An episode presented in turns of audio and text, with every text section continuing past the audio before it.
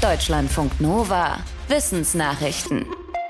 Die sind in jedem Tag der Tag für Fans von Kuriosem in der Wissenschaft, die Ig Nobel-Preise. Die Anti-Nobel-Preise für Studien, die erst zum Lachen, aber dann vielleicht doch zum Nachdenken anregen. Zu den Ausgezeichneten gehören dieses Mal Forschende aus Brasilien und Kolumbien. Sie sind der Frage nachgegangen, ob und wie Verstopfung die Paarungsaussichten von Skorpionen beeinflusst.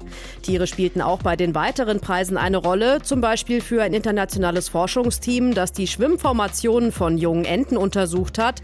Und einen Ig Nobel-Preis bekam auch ein Forscher aus Schweden, der einen Elch als Crashtest-Dummies für Autos entwickelt hat. Für den Elchtest, bei dem ein Zusammenstoß mit den großen Tieren simuliert wird.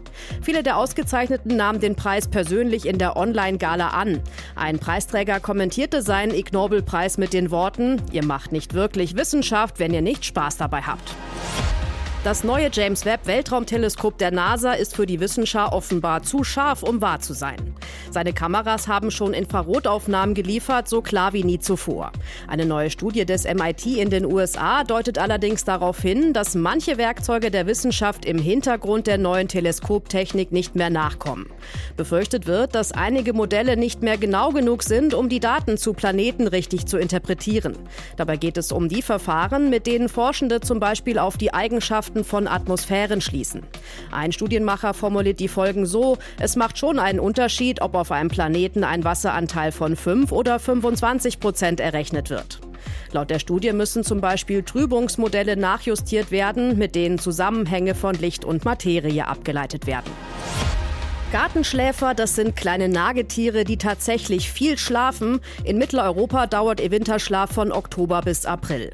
Allerdings wachen sie zwischendurch immer mal wieder auf. Dieses Aufwachen und Warmwerden kostet Energie.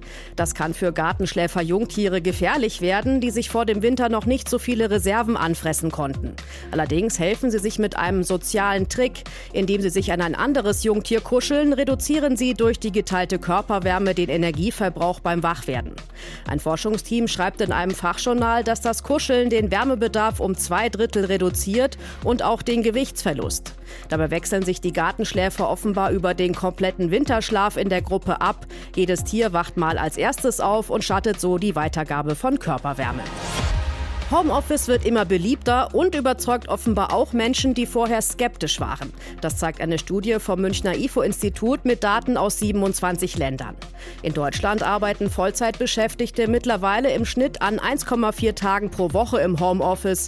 Ähnliche Werte gibt es auch in Ländern wie Frankreich, den USA oder Japan. Allerdings wurden für die Studie vor allem Menschen mit guter Ausbildung befragt. Die meisten Befragten sagten, sie seien im Homeoffice produktiver, als sie erwartet hätten und sie möchten die Möglichkeit auch nicht mehr missen. Ein Viertel würde sich sogar eine neue Arbeitsstelle suchen, wenn ihr Arbeitgeber Homeoffice streicht und eine vollständige Rückkehr ins Büro verlangt. In manchen Ländern sagten das sogar noch mehr Menschen. In den USA waren es mehr als 40 Prozent.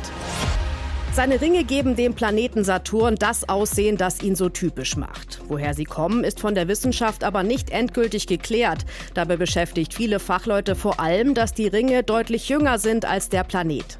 Forschende aus den USA haben eine neue These dazu vorgelegt. Sie gehen davon aus, dass die Ringe vor allem aus dem Material eines alten Saturn-Mondes bestehen. Von denen hat der Planet bis heute mehr als 80 Stück. Ein weiterer Mond könnte laut der Theorie vor vielen Millionen Jahren kollabiert sein. Was von den Trümmern nicht in der Saturnatmosphäre verglühte, ist demzufolge bis heute Material der Ringe. Die Forschenden schließen darauf auf Basis von Modellrechnungen mit Daten, die eine Sonde der NASA über Jahre geliefert hat. Das Ende des Saturnmondes könnte auch die starke Schräglage des Planeten erklären. Der Saturn ist um mehr als 25 Prozent geneigt. Der Kollaps des Mondes könnte die Gravitationsverhältnisse des Saturns verändert haben. Singvögel mit einem bunten Federkleid sind wohl deutlich stärker vom Aussterben bedroht als unauffälligere Tiere. Die Gefahr ist in diesem Fall der Mensch und die Möglichkeit, dass die Vögel wegen ihrer Optik als Haustiere interessant werden, wie zum Beispiel bunte Papageien.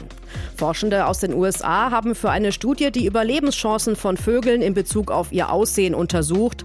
Sie erfassten die Gefiederfarben, um ihre Ästhetik zu analysieren und setzten diese auch in Bezug zum Lebensraum der Vögel. Im Ergebnis sind aus Sicht der Forschenden Forschenden rund 500 Vogelarten so gefärbt, dass sie als Haustiere und damit für den Handel interessant werden können. Die meisten dieser bedrohten Vögel leben in den Tropen und am gefährlichsten als Farbe sind keine Blau, Orange oder Gelbtöne, sondern Weiß. Das im Gefieder macht die Vögel besonders begehrt als Haustiere. Deutschlandfunk Nova